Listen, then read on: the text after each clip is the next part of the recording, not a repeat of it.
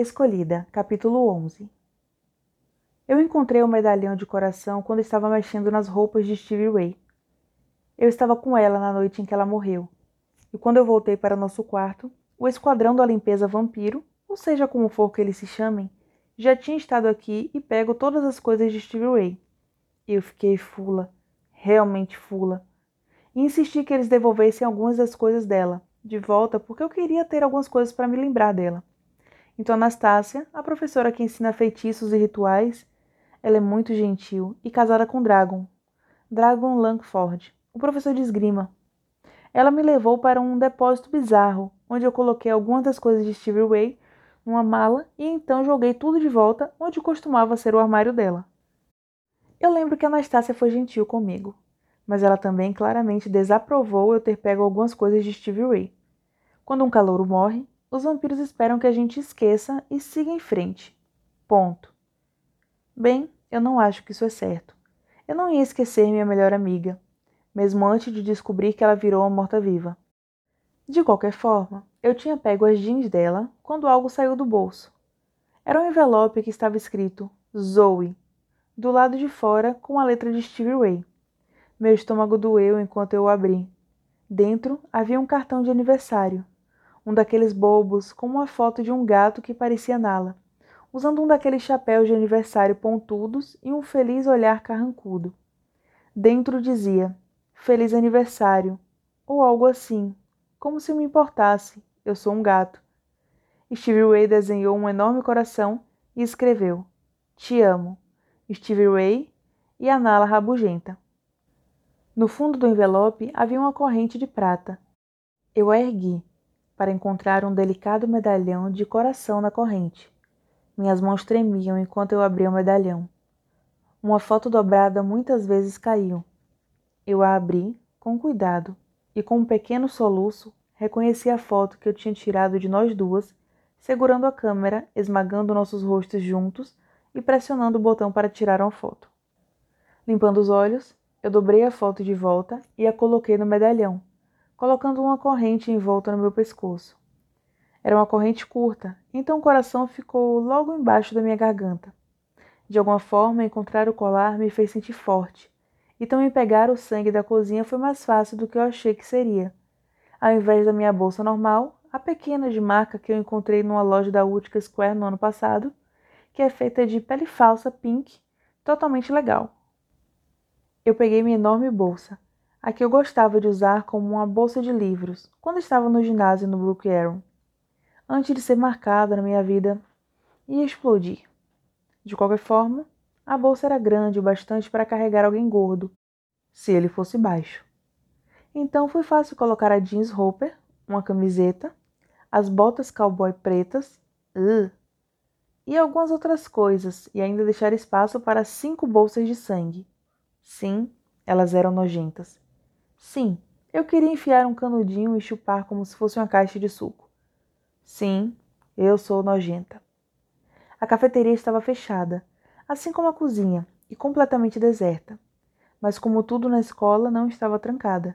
Eu entrei e saí da cozinha facilmente, segurando minha bolsa cheia de sangue com cuidado, enquanto tentava parecer indiferente e não culpada. Eu realmente não sou boa com o roubo. Eu estava preocupada em ver Loren, que eu realmente, realmente estava tentando esquecer, mas não tanto para mim tirar os brincos de diamante. Mas ainda assim. Mas a única pessoa que eu vi foi um terceiranista chamado Ian Browser. Ele era um nerd magro, mas ele também era meio engraçado. Eu tinha aula de teatro com ele e ele era hilariamente apaixonado pela nossa professora de teatro, professora Nolan. Na verdade, ele estava procurando pela professora Nolan quando ele literalmente deu um encontrão em mim no caminho da cafeteria. Oh, Zoe! Desculpe! Ian me deu uma pequena e nervosa saudação de respeito, com um punho em cima do coração. Eu. eu. eu não queria te atropelar. Sem problemas, eu disse. Eu odiava quando alguém ficava nervoso e assustado perto de mim, como se achasse que eu pudesse transformar eles em algo vil. Por favor, é a House of Night, não Hogwarts. Sim, eu li os livros de Harry Potter e adorei os filmes. Sim, é a prova de que sou uma nerd. Você não viu a professora Nolan, viu?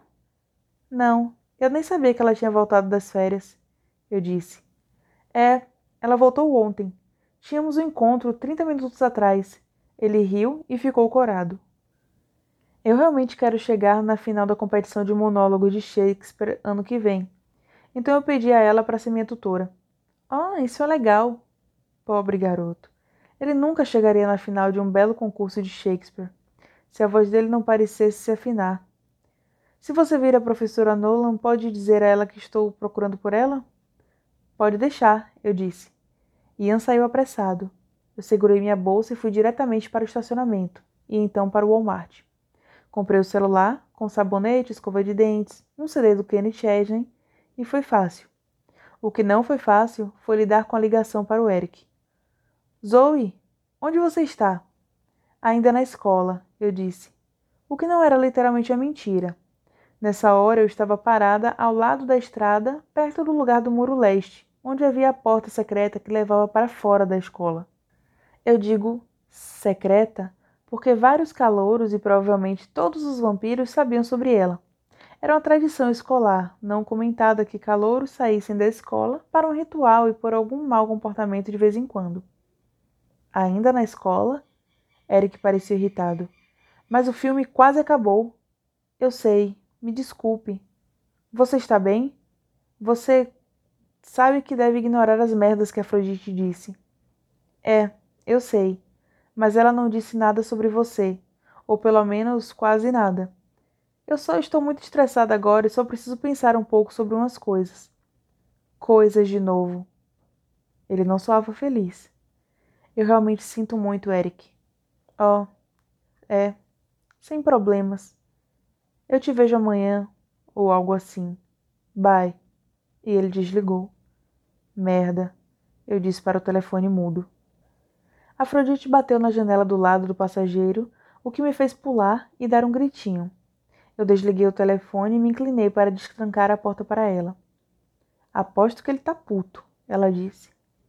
Você tem um ouvido bizarramente bom. Não, só uma bizarramente boa habilidade de entender as coisas. Além do mais, eu conheço o nosso garoto, Eric.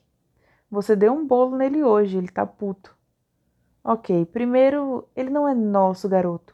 Ele é meu garoto. Segundo, eu não dei bolo nele. Terceiro, eu não vou falar de Eric com você, senhorita Boquete. Ao invés de assoviar e cuspir em mim, como ela achei que ela faria, Afrodite riu. Ok, tanto faz.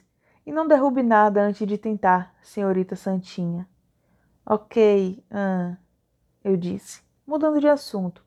Eu tenho uma ideia de como lidar com o negócio de Stevie Ray. Eu também não acho que você deveria se esconder. Então, me mostre como chegar na casa dos seus pais. Eu vou te largar lá e então vou pegar Stevie Ray. Quer que eu vá embora antes de voltar com ela?